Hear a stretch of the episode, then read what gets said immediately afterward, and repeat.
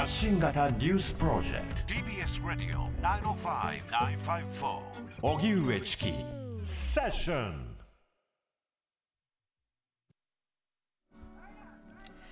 隣で生きる人ともっと知り合う。第4回難民移民フェス公開収録。先週4日土曜日東京杉並区の柏宮公園で第4回難民移民フェスが開催され大盛況のうちに幕を閉じました。難民移民フェスは隣で生きる人ともっと知り合うをキャッチコピーに日本で暮らす難民の方々と交流できるイベントです。イベント当日には難民の方が作る料理や装飾品などを求めに主催者発表で4500人の方が会場を訪れました。そしてこの会場で私たちはキャッチコピーに掲げられた隣で生きる人ともっと知り合うために公開収録を実施。難民の方が日本に来なければならなくなった背景。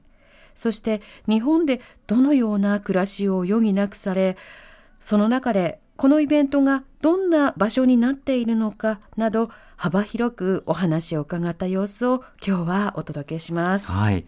放送をお聞きいただく上で事前に知ってほしいということがいくつかあります。はい、あるんですよ。難民の方は居場所を知られることで命の危険が及ぶ可能性があります、はい、ですので今回のフェスでも写真の撮影などもちろん動画の撮影なども限られた場所、はい、限られた時間で行うことがルールとして設定されていました、はい、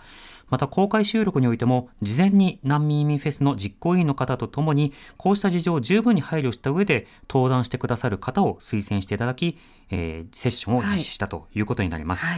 難民の方にルーツや祖国の話を聞くことは一般に細心の注意が必要です。はい、触れ合いの場ということ、知り合うという場であったとしても、一方的にそうしたようなルーツについてインタビューを行うということには注意しなくてはならない。本当に。触れ合いというのは互いのことを知ることであって、相手のことを一方的にまあ質問したり、まあ、深く深くプライベートを聞くこととは一線が隠される必要があるわけですね。はいですので、今回は、あの、様々な話を直接聞くことができなかった方のためにも、うん、オープンな場で、はい、えー、私たちが代理でというか、はい、オープンな場で話を聞く、うん、その様子を皆さんに聞いていただくということで、はい、まあ、知る、わかるを体感してもらう、そうした場所を設定しました。こうした事情をまずは心に留めていただければと思います。では、早速、第4回難民移民フェスの公開収録、その様子をお聞きください。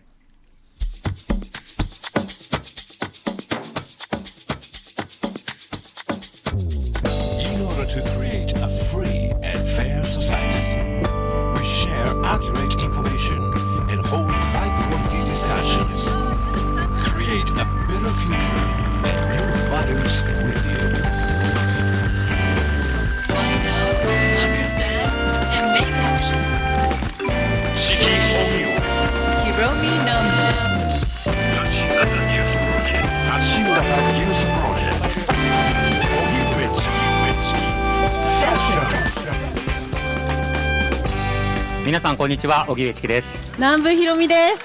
ああ、こんにちは。お越しで、ね、嬉しいです。はい。もう夜になってからこんばんはなんですけれども、そう今の時間はこんにちはですね。限定感ありますね。ありますね。久しぶりにこんにちはで。もう一回言っていい？はい、いいよ。皆さんこんにちは。こんにちは。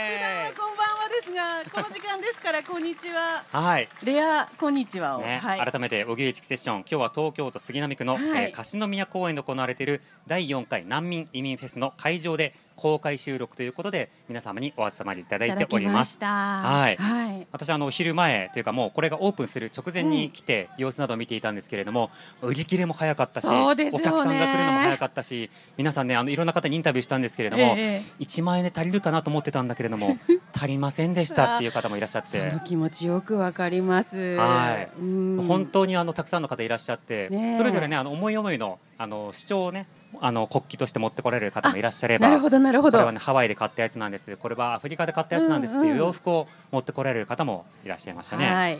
このフェスラジオを聴きの方はねあのもうこのフレあのフレーズは聞いたと思いますが、ええ、あの悩んだら買えと、うん、それから悩んだら並べと いうのがスローガンです。はいで本当にたくさんの行列ができていて、うんうん、食べ物もあっという間にソールドアウトという状況でしたけれども前回もそうでしたけども今回もそうだったようですね、うん、ただあの食べ物だけじゃなくて、うん、カバンとかアクセサリーとか、はい、まあ、あとああの紙を編んでくれるとかそうそうそうそうそう。キムチを作る体験とかね。キムチね、うん、ちょっとだけいただきましてもう売り切れちゃったんですよって言うんですが買いたいと思って早く来ようと思ってたのにバタバタしてギリギリになってしまったら売り切れちゃってました、ね、あの甘みと辛みのあるキムチで隠し味は梨だそうですよ。梨、うん、手作りなんですもんね、えー、と思った方はちょっとねまた次回そうですね反応していただければと思います。うんうんうん、ということでこれからあのトークの方に移りたいと思うんですが、はい、あの収録後あのステージの写真撮影は可能な時間を設けたいと思いますのでまずはトークに集中しながら楽しんでいただければと思います。はい、私たちも座りましょうか。はい。はい、じゃあ座らせていただきます。では早速ゲストの方を紹介していきたいと思います。文筆家でイラストレーターそして難民移民フェスの主催者でもある金井真紀さんです金井さんこんにちはこんにちはこんにちは。よろしくお願いします。いします。ミミフェスへいらっしゃってくださってありがとうございます。ね、最高ですね。おかげさまで。うん、はい。金井さんあの改めて今回第4回ですけれども、はい、あの朝11時からやってました。はい、あの今回の手応えとそれから皆さんの反応などはどうですか？多分ね私うろうろしててあんまり全貌が把握できてないんですけれども、皆さんの方が そうお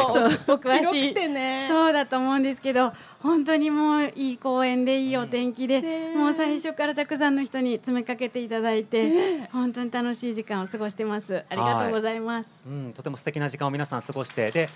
挨拶拍手がね、してくださる方もたくさんいらっしゃったんだけどみんな本当に笑顔で、はい、楽しんでいらっしゃいます、はい、あ今回のフェスが3回までと違う点というのはいかがですか、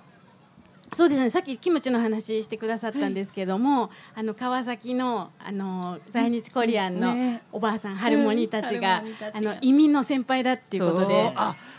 確かに。先輩風を吹かしてキムチをつけに行くぞってその風、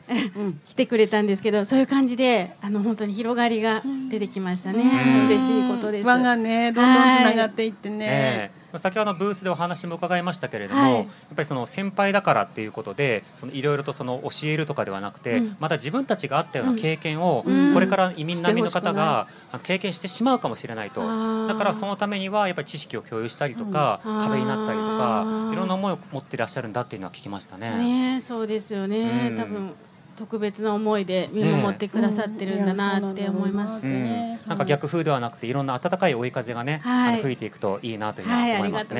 ね。はい。さてあの改めてなんですけれども、金井さんあの難民フェスこれ始まった経緯と、それからここまでにその展開していくつまり一回で終わらなかったその理由などを教えていただいてもいいですか？はい。最初は難民民特にその中でも仮放免という立場の方が就労することが禁じられてるっていうことを知りまして、うん、私なんか本当に知るのも遅かったんですけれどもそしてあのお金のこ経済的なもん困難もあるんですけれどもそれにとどまらずあの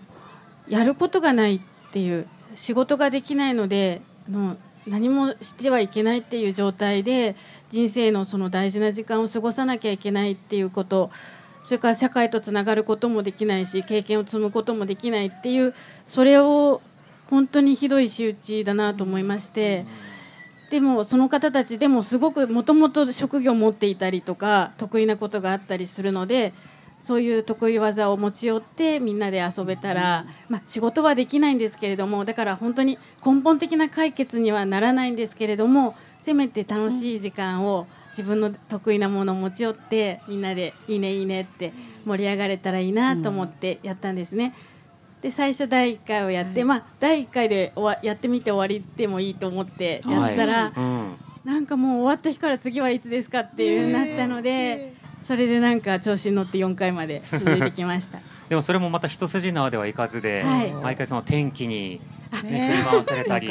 スケジュールに振り回されたり、はい、こういった公園を借りるのだってなかなかな手続きですよね、うん、そうですね。本当にだからみんなが手分けして公園課に行ってくれたり保健所に行ってくれたりとかもうそのみんなのスタッフの人たちも、慣れ普段そういうことしたことない人が右往左往大あらわで。そうですねそれだけあの金井さんの話で印象的なのは、はい、そのご友人と一緒に話されて、はい、そのご友人の方のプロフェッショナルなスキル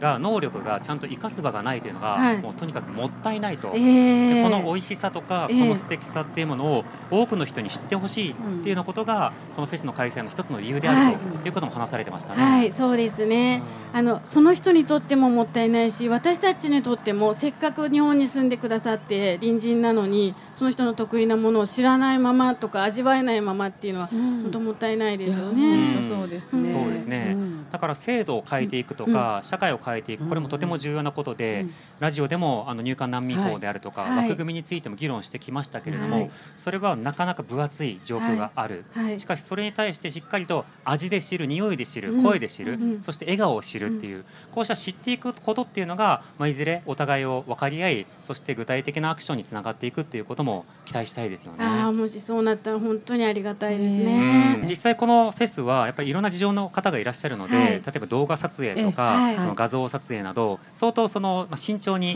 対処されてるじゃないですか。やっぱお国がちょっと言いづらい方とかもいたりとかですね。細かくっていうことでは、ね、そうですね。国や名前とか顔とかがやっぱりちょっと怖いっていう方もいるとか、そういうのもねやってみて分かった。参加されてる方もいろいろちょっとジレンマもあると思うんです。はい、うわ素敵美味しい来てほしい。でもつぶやくと迷惑かけるかもしれないし、写真もあげられないし、まあ、手元の食べ物をあげたいんだけど、この人が作ってる姿見てほしいみたいなそうですよね。そういう感じの方たくさんいらっしゃると思うんですね。えー、で今回はラジオですから、はい、ラジオの強みは音声のみということなんです。はい、なので皆さんもいろいろあった方でお話聞いてみたいなでもちょっと聞くのもな、うんうん、お忙しそうだなって躊躇された状況もあると思うんですね。うん、なので今日はさらにゲストお二人お招きしまして、はい、じっくりお話聞いていきたいと思います。ではご紹介してまいります。ミャンマー出身の明朝長さん。こんにちは。こんにちは。みおさんです。みおさんです。はい。そしてもう一方、マリ出身のケイタさん。ケイタさん。ケイタさん。こんにちは。今日はケイタさんケイタさんで、はい、ケイタさんで、はい、ケイタさんとみおさんで、ケイタさんよろしくお願いします。お願いします。さて、みおさんは今日は何されてたんですか、このフェスで。いや、何もしてないです。何もしてない。見回ってたよ。違います。ミャンマーのテントで、はい、えー、ミャンマー風の焼きそばと、えー、夕顔天ぷらを一緒に夕顔の天ぷら、はい。なんて美味しそうな、ね、夕顔天ぷらってよ。食べた人いますか？あ何人かいらっしゃいますね。いらっしゃいますね、い。らっしゃいますね、そっかえミャンマーは夕顔を天ぷらにするんですか？そうですよ、えー、あの一般的にでね、うんうん、結構食べるの人多いのは、うん、あの学生とかと、うん、あとまあ恋人。ほうほうカップルで。カップルで食べるのは多いです。へえ。なんか意味があるんですか？それは。じゃ意味があるかっていうとまあ夕方の時間でその屋台がいろいろ出るんですよね。写真っていうことなんだ。なんかその屋台に行ってそこに行ってそうです。二人で若い人が。顔と顔見ながら食べる。へえ。ロマンティックな時間を過ごされるんですね。うん、ケイタさんは今日は一日どうされてたんですか？フェスでは。えー、今日は一日は私、えー、西アフリカマリの、えー、石とかブラセレとか、あと芋手のスカルのやつとか、そう今日それで持ってきました。アクセサリー。そうですね。それ、それ、あと、そう、そうですね。アクセサリー。このアクセサリーはどうやって用意されたんですか？えっ、とねこのアクセサリーはクーニーからマリーからおばあちゃんが教えてくれたの。そうですねおばあちゃんからで勉強してた、うんうん、そう日本来たからと自分でもちょっと考えてか作ってくれた日本人の四季の色とか、うんうん、それでやってあそうですね。そんな感じ。日本向けにアレンジしたんですね。そうですね。はい。じゃお二人にですね今日はみょうさんとそれからケイタさんにそれぞれのルーツやその今の暮らしについてお話を伺っていきたいと思いますが、はい、まずみょうさんはミャンマー出身で少数民族のロヒンギャでいらっしゃるんですね。はい。はい。あの日本に来るそのきっかけというのはどういったものだったんですか？まあ自分の家族一番家族が自分がミャンマーにいると命危ないからでどっかに海外に逃げたい。国内の中だけで逃げるとお父さんが2回も身代わりに捕まったことがあって、うん、それであの海外に逃げようとしたいです。うん、そのミャンマーの捕まってしまうという情勢つまりなぜ捕まってしまう状況だったんでしょうか、まあ、皆さんも今ご存知と思いますか。ミャンマーがもうクーデータがなってもう1005日になります。でもその前もねクーデターがなってなってるはもう何回もありましてだから独裁軍人政権に反対するとその場で殺されるか拘束される。はいいわゆる民主活動をしている方が次々と捕まってアウン・サン・スー・チーさんらもずっと長らく捕まってでそれらが解放されて民主的になったように思えたけれどもまた軍事政権に戻ってという大変な状況になってますよね。はいそうですよもう非常にもっと大変なことになってて、まあ、民主化活動をやらなくてもただただまあがなんていうの自分たち友達同士でその軍人政権のちょっとぐらい悪い口を悪い口で言うは彼らやってるのことは事実じゃない正しくないのことを言ってもその隣にスパイとかみたいな行ったらそのまま捕まっちゃうんですよね。通報されて捕まってしまうっていう、はい、そうです、うん、だから逃れるために日本に来られたということですけれども日本でもまたこれあの入管行政であのとても苦労されたと聞いていますがその入管行政の苦労というのはいかがでしたか？や入管はね、まあ、日本で一番苦労したのは入管ですけれども、まあ、みんな今ここにいるの難民の人たちその経験が持ったことはあります。もう思い出したくないな、うん、そんな人たちです、うんうん、日本じゃないみたいな世界、うん、入管が、うんうんずっと閉じ込められてしかも何もできなくて今後がどうなるかわからないという状況でで今は仮放免をされているというタイミングですね。あ今はもう仮放免じゃなくて、はい、まあ、2月今年の2月からややこしいですけれども あのとりあえずってことで特定活動の半年をもらっております。じゃあ今活動されてるんですか？それはミャンマーがそうです、ね、ミャンマーの情勢によってってことなんですよね。まそのまま担当が言ってるの言葉言っていいですか？はいはいはい。その日あの難民の結果を出しまして、うん、その手紙が来てその日に行ったら担当のそのままの話だと現在ミャンマー情勢についてあなたが送還できず我々はそれをもって滞在を強化します。おそれであなたを今日からミャンマーあの情勢の特定活動6か月週28時間働くのそれを許可しますって言って在留カードを出してもらった。じゃああの在留特別許可ではなかったんですか？じゃないですね。そこは結構本当に入管のやり方がややこしくなるのイメージをやって、うんもう本当にちゃんとわからないと。でもその先方からミャンマー情勢がこうなったのでって説明されましたけどいや前からそうだよって思いますよね。そうですよ、うん、それがね私たちで例えば、まあ、彼もそうですけど、うんうん、収容されてるの中でも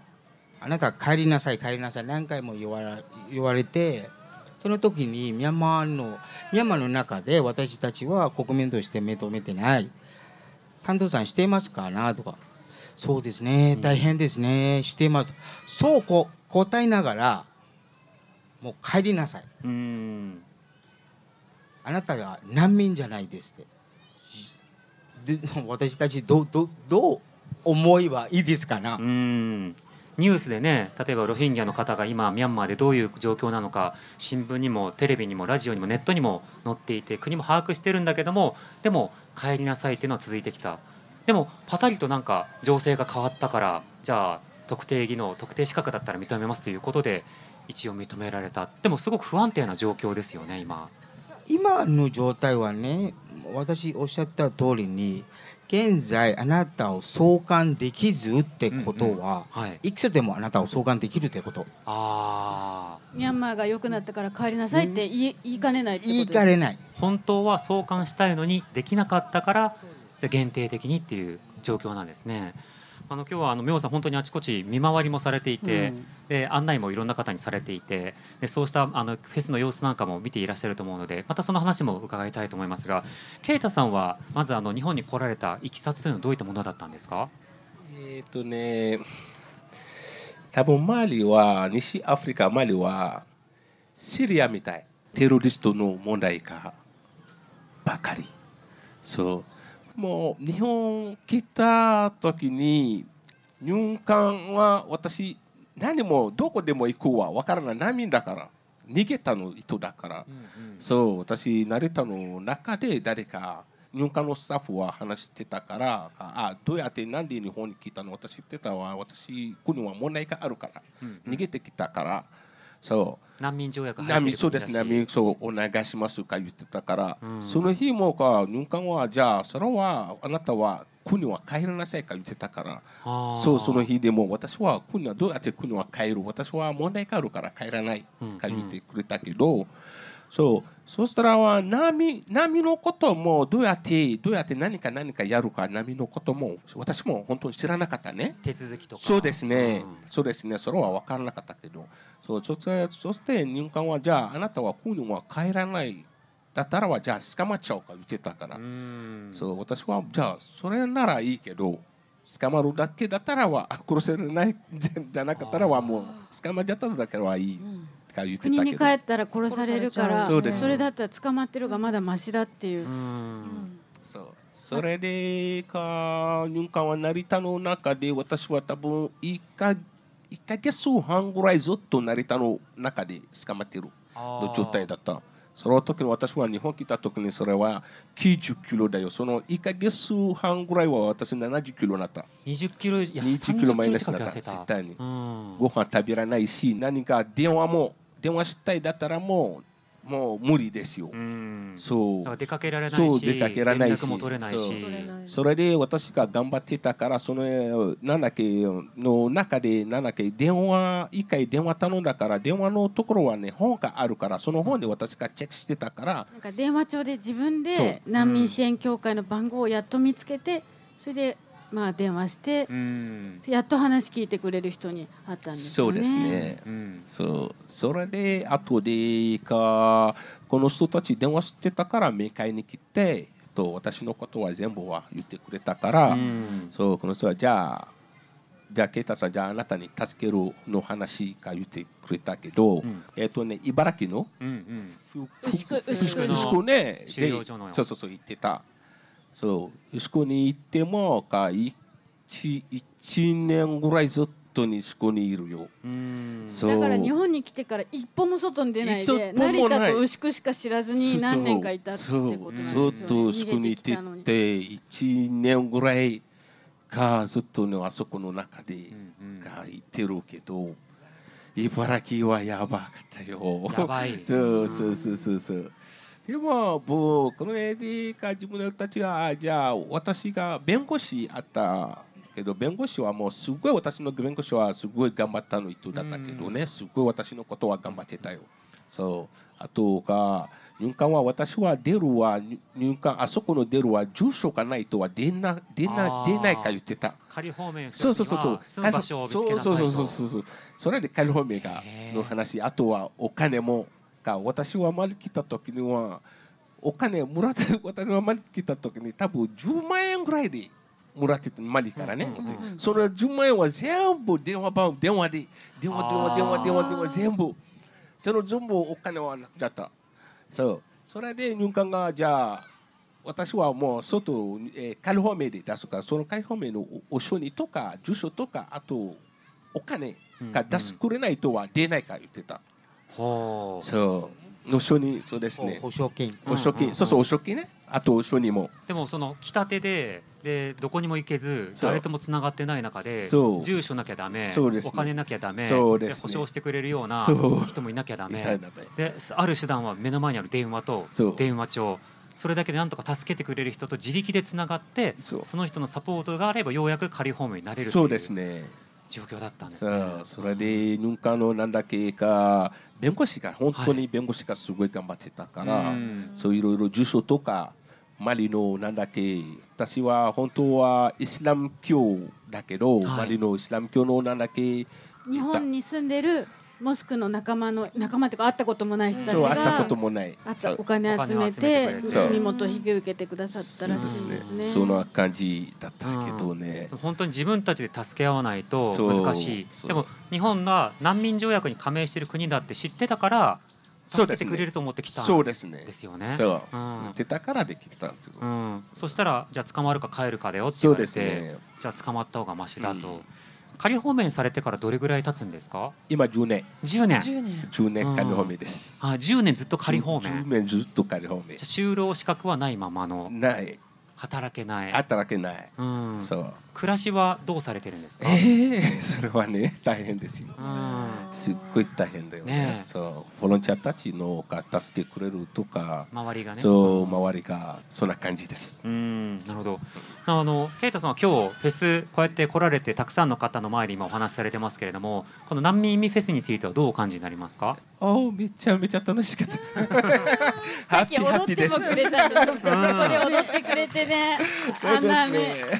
楽しい。しい啓太さんにそういうね、うん、歴史があるんですよね。みんなはありがとうございます。今日は本当にハッピーハッピーですね。ハッピー。そうそうみんなは喜んでるそう。はい。いろんな支援されてる方にね話も聞いて、うん、今日はとにかくハッピーで来た方も皆さんハッピーを持って帰って帰るだろうと。でおそらくその気持ち持って帰って皆さんは明日からもハッピーなんだけど、明日啓太さんも含めて働けないという状況にまた戻るわけじゃないですか。また同じことになっちゃうね。うん、そうですね。それはやっぱり寂しいですよね。うん、そうですね。でも、でもそうです。うん、大変です。ですよね。さて、ここまで第4回難民意味フェスの公開収録の様子前半をお聞きいただきましたこの後は会場にいらっしゃったお客さんや参加者の声も聞いてくださいなんか何回かあのセッション聞いててであのこ子供をちょっとこうみんなとね、あの他の外国の方もこうのびのびやってるような雰囲気が感じてすごく居心地がいいです。そうですね。はい。今日はあのどういったきっかけで来られたんですか？えっとラジオチキさんのラジオを聞いて、ありがとうございます。はい。何買いました？食べ物サモサと、あと焼きそばとあと何？あそうです。はい。あとハニージンジャー。あ売ってます、はい。私は海外で育ったんですけれど。こういうのがよくあって、うん、もう少し頻繁に開催してほしいなっていう思いと。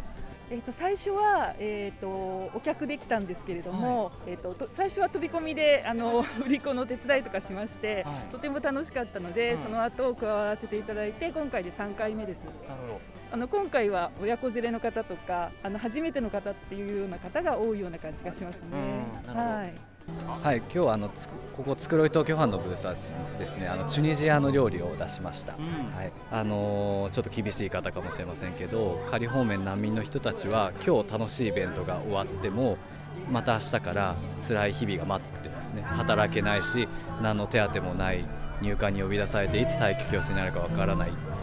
なので皆さんもう本当に楽しんでほしいです。でいっぱいお金を落としていってほしいです。はいチェーカンイジャです。あの在日コリアの男性です。はいあそうですね私はあの1回目から参加をしてるんですけど本当にそのあのみんなが一緒に生きる仲間を大切にするっていうこの空気感がすごくこう私たちあのオールドカマー在日コリアにとってもとっても嬉しい幸せな時間でしたし私たちの持ってきた桜本から持ってきたこのキムチも本当に皆さんが喜んでくれてであこうやってこう出会ってつながることで差別のない社会ってこう進んでいくんじゃないかなって嬉しい気持ちになりました。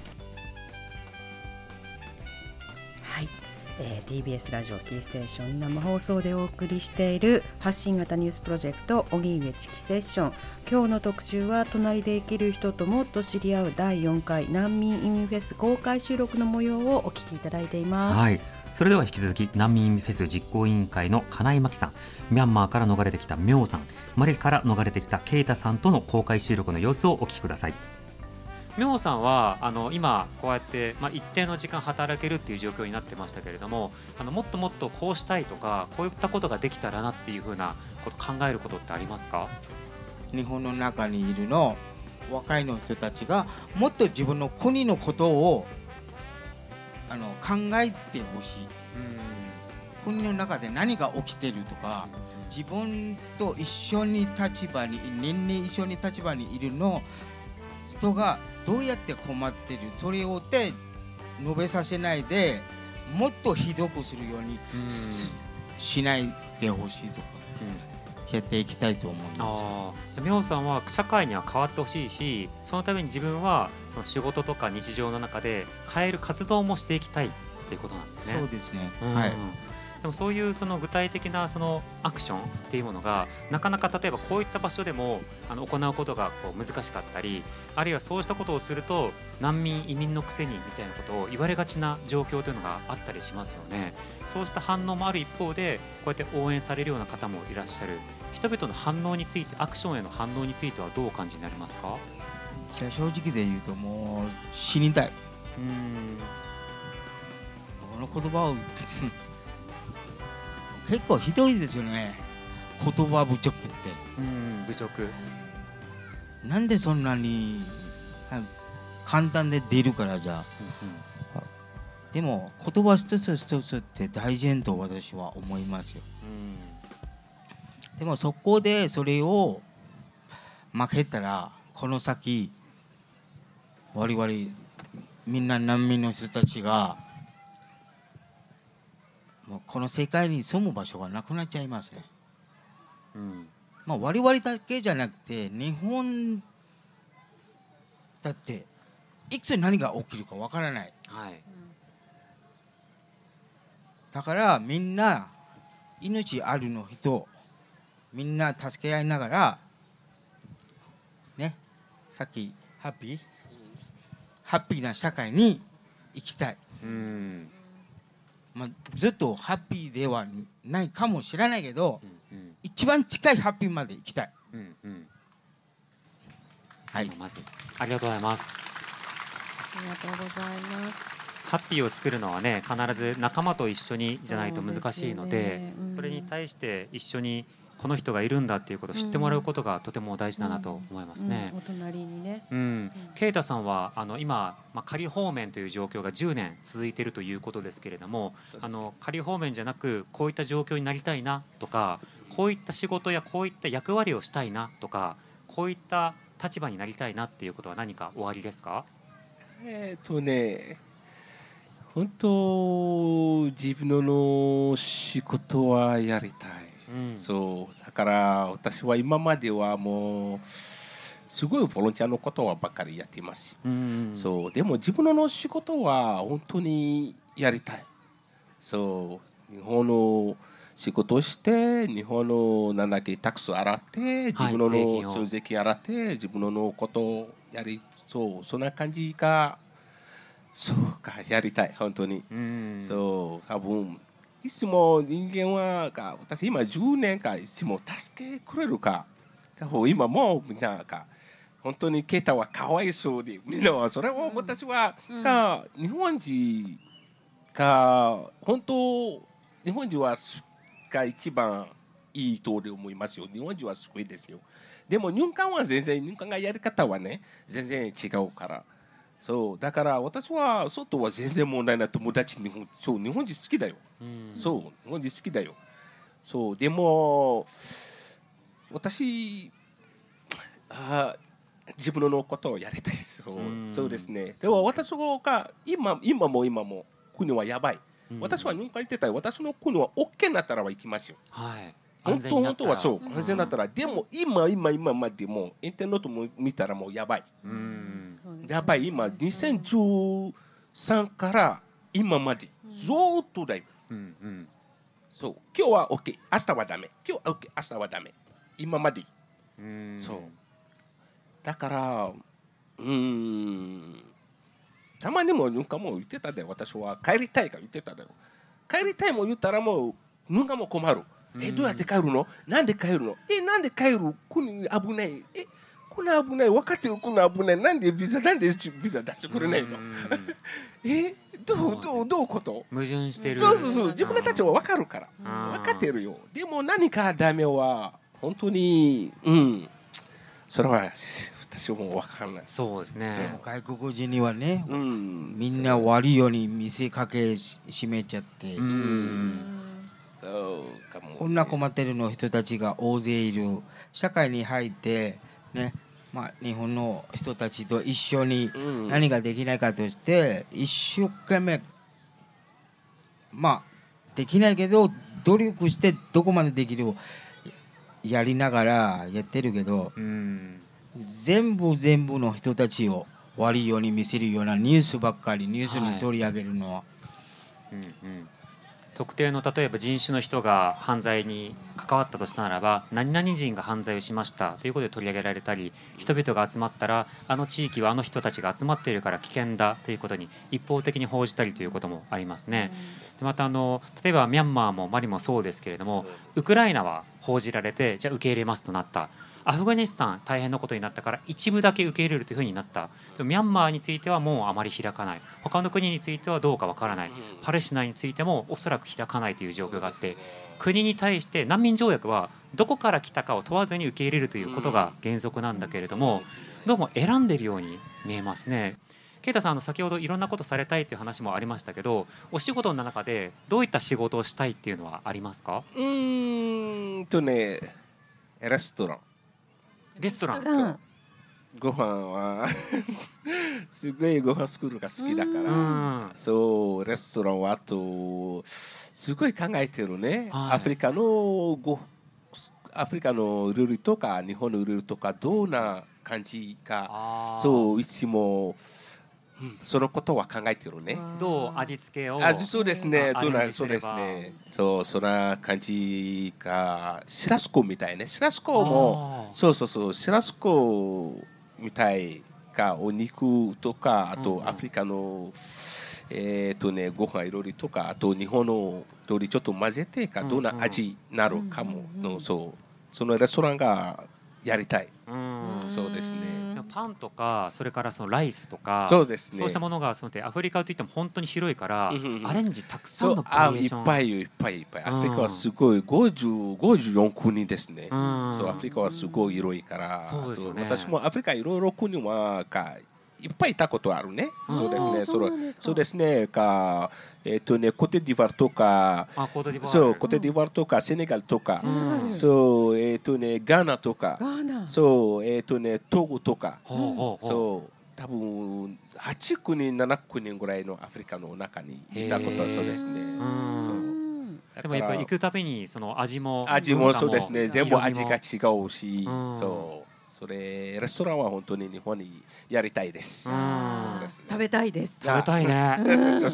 食レポがうなるよね。そう再現してる味がそことね日本料理とのフュージョンみたいなこととかメニューも。そう一緒になんか買い物に行ってもねなんか下味にこれを入れるとかね、ちょっと買い方がねプロっぽいんですよ、えー、食材の買い方がね。ハーブの使い方とかもねやっぱりなんか全然違うでしょうからね。スパイスの付け方一つで、うん、その本当にそのお店ごとにも、ね、そのフレーバー匂いから味付けから何と合うかまで、随分と違う。でもアレンジを本当に楽しんでいる今日のフェスでもありましたよね。うん、そうですね。うん、今日のフェスはあのこの後え綱引きのイベントを残して、はい、ということになるわけですけど、はい、あとだから20分ぐらいでもフェスが終わってしまうんですが、はい、金井さんあのこの綱引きはどういったものなんですか？綱引きは前回前回。はい綱引きをやりましてそれはなんかあの、まあ、みんなでできることが最後でやって終わりたいねっていうことでなんか割といくつかの案が出た中で軽い気持ちで綱引きにしたんですけれどもそしたら多分セッションのリスナーさんのコメントが、ね、あの素晴らしくてあのちょうどまあ、入管法のちょうど審議中だった時に前回のフェスがあったことも多分関係あると思うんですけれども、あの綱の向こうに人の重さを感じたとかこの手を離さないようにしなきゃいけないとか、うん、もうこの話と本当、ね、なんか胸が詰まっちゃうんだけども。あのでもねそれをこう実感されたっていう言葉をね,、えー、ねラジオで聞いた時からずっと泣いてるんですけどいやわかりますわかります。話すたび泣いちゃうんだけど、うん、でそれでもう4回目も絶対綱引きやろうってことで、うん。はい、今回あの綱が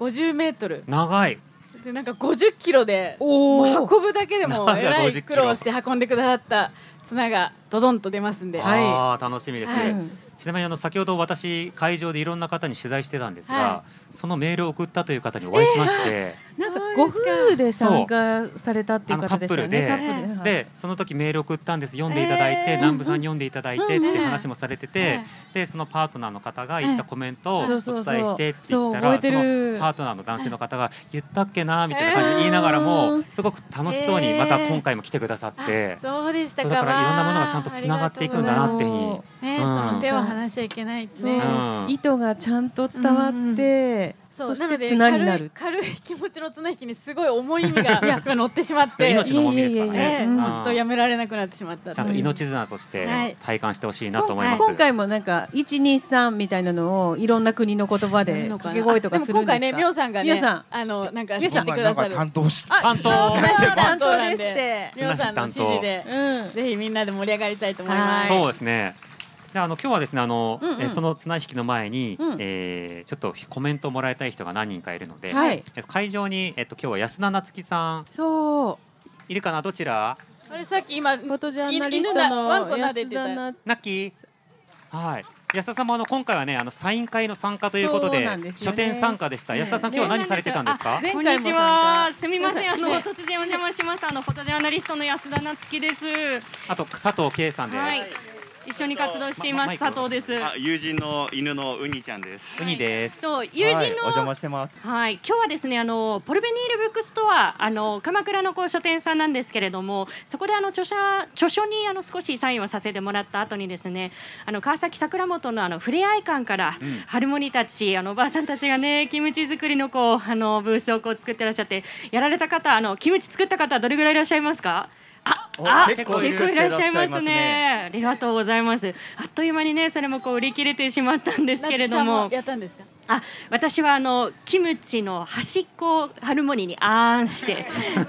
いただいたんですけれども、以前にもですね、あのハルモニーたちがあの地域の小小学校に出張して子どもたちにあのキムチ作りをこう教えるというところに今年お邪魔したことがあったんですよね。で、その時にあのハルモニーのお一人があの本当にこうしみじみおっしゃっていて。昔はねキムチっていうと朝鮮人キムチ臭いぞって言われてとってもこう恥ずかしい思いをした。ってだけど今見てごらんこうやって子供たちが喜んでくれるだろうって。でテレビをつけたらキムチは体にいいなんてやっててとってもびっくりするんだ。時代は変わったのねっていうふうにこう言われて。あのおそらく今日あの皆さんのこう様子を見ながらハルモニたちもこういろんなこう思いを抱いたと思うんだけれどあのそうだよハルモニたち時代は変わったんだよっていうふうにこう堂々とね、うん、私たちが安心してねって言えるようなこう社会に一緒にねこう築けたらというなというふうに思います。突然ありがとうございます。ケイ君いかがですか？はいそうですね。もうあのお二人の話先ほどから聞いていて今本当に世界の中で大変なことが起きていてでもこれって本当にどこか遠くの問題じゃないよねっていうことをすごく感じます。であのニュース見てるとすごく胸が潰れる思いでなんで変わらないのかなって思ってしまうんですけどこういう場所に行くと本当にエンパワーメントされますよね、うん、全然あのすでにつながっているつながりだとか共に暮らしているっていう姿はそこにありますし新たなつながりもどんどん編んでいけるんだなっていうのは本当にこのフェスに来るたんびに感じれますし胃袋もいっぱい満足しますし、はい、とても幸せをいただいています。この後の綱引きも参加します頑張ります。頑張ります。参加チケット持ってますからね。はい、さてじゃあ最後にあのせっかくなので啓太さん、みょうさんからも今日参加の方に一言、うん、あのメッセージお願いしてもいいですか？じゃあ啓太さん。すいません。皆さん今日本当にこのレフィジェのフェスティバルに来てきたから本当に今日はありがとうございました。またよろしくお願いします。はい、すみません、ありがとうございます。ということは第5弾あるっていうことですか、金井さん。またって次はって聞かれちゃいますね。はい、じゃあみょうさん一言お願いします。皆様本当に今日はありがとうございます。えー、本当にまず一番最初ね、お礼をしたいのは実行委員会の皆さん。本当にこの場から心から感謝してますいろいろまあ見てたうちでそんな大変なことをいろいろ一点一点我々のために考えてこういうふうに皆さんが楽しむ場所を作ってくれてありがとうございます。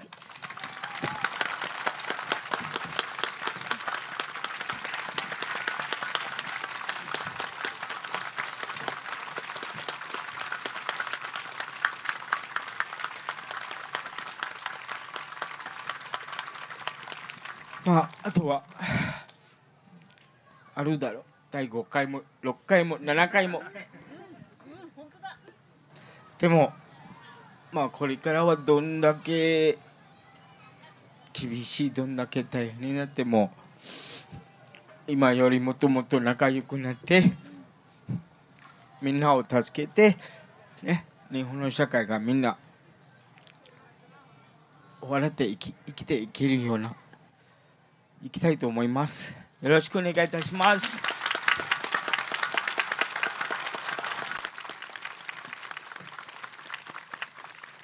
ありがとうございます。あの皆さんぜひあのお願いがあります。あのミャンマーとかロヒンギャという言葉を聞いた場合にはミョウさんの顔思い出してください。今の言葉とね、はい、ともマリやアフリカなどの話を聞いた時は、うん、ケイタさんの顔を思い出してください、うん、これが隣人の顔で、この社会で暮らしている人の顔です。そうした顔がつながっていくことでいろいろな平和や世界の話というものが自分事として感じられるところがあると思います。また今第5回第6回という話もありましたけれどもこういったフェスがなくてもつながれるような社会というものが本来は必要です、ね、こういったフェス以外でも働けるようになるということが本来は必要だというふうに思います、そしていつでもどうぞウェルカムといつでもようこそいらっしゃいました助けるよっていうことをお互い言えるようなそうした社会を作っていければなと思います。では収録はここまでにしたいと思います、うん、え金井さん、みょうさんそして啓太さんそして佐藤圭さんと安田月さんありがとうございましたありがとうございました。ありがとうございました。本当に今日はいい収録わざわざ来てくださって本当にありがとうございました。TBS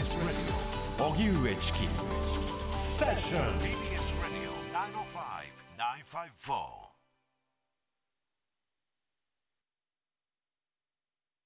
TBS ラジオキーステーションに生放送でお送りしてきました。荻上チキセッションエンディングの時間です。はい。えー、公開収録の模様をお聞きいただきました。いかがでしたか、うん、メールをね、たくさんいただきました。ね、ご紹介しますね。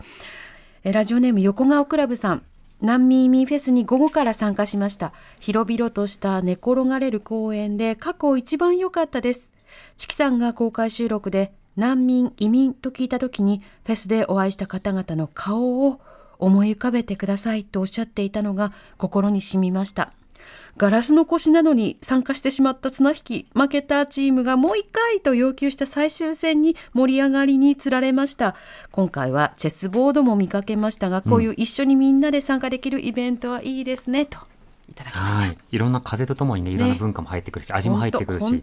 そしてその場であった顔を通じて社会のより広さを知るという大事なイベントになったと思います。コミュニケーションの醍醐味です。ラジオネーム、はい、エリアシサムコさんからいただきました。ああ、りがとうございます。はい公開収録を拝見して、私たち夫婦の言葉を紹介いただき、大変驚きました。たった一人のリスナーの言葉を覚えていたいてくださる皆様に心から感謝するとともに、改めて、この綱を手から離してはいけないという気持ちを新たにいたしました。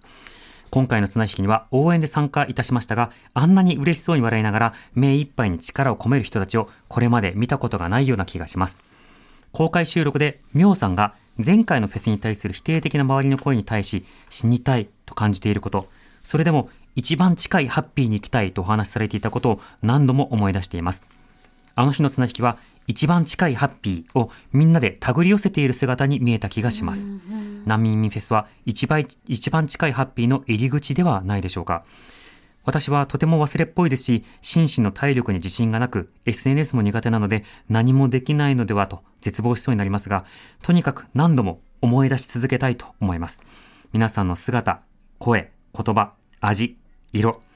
あの場所にいた一人一人は今日もバラバラに生きていますが、名前も知らないその人々が隣人であることを思い出し続け、隣人としてできることを考え続けます。難民、移民フェスに関わるすべての皆様に心よりお礼を申し上げますといただきました。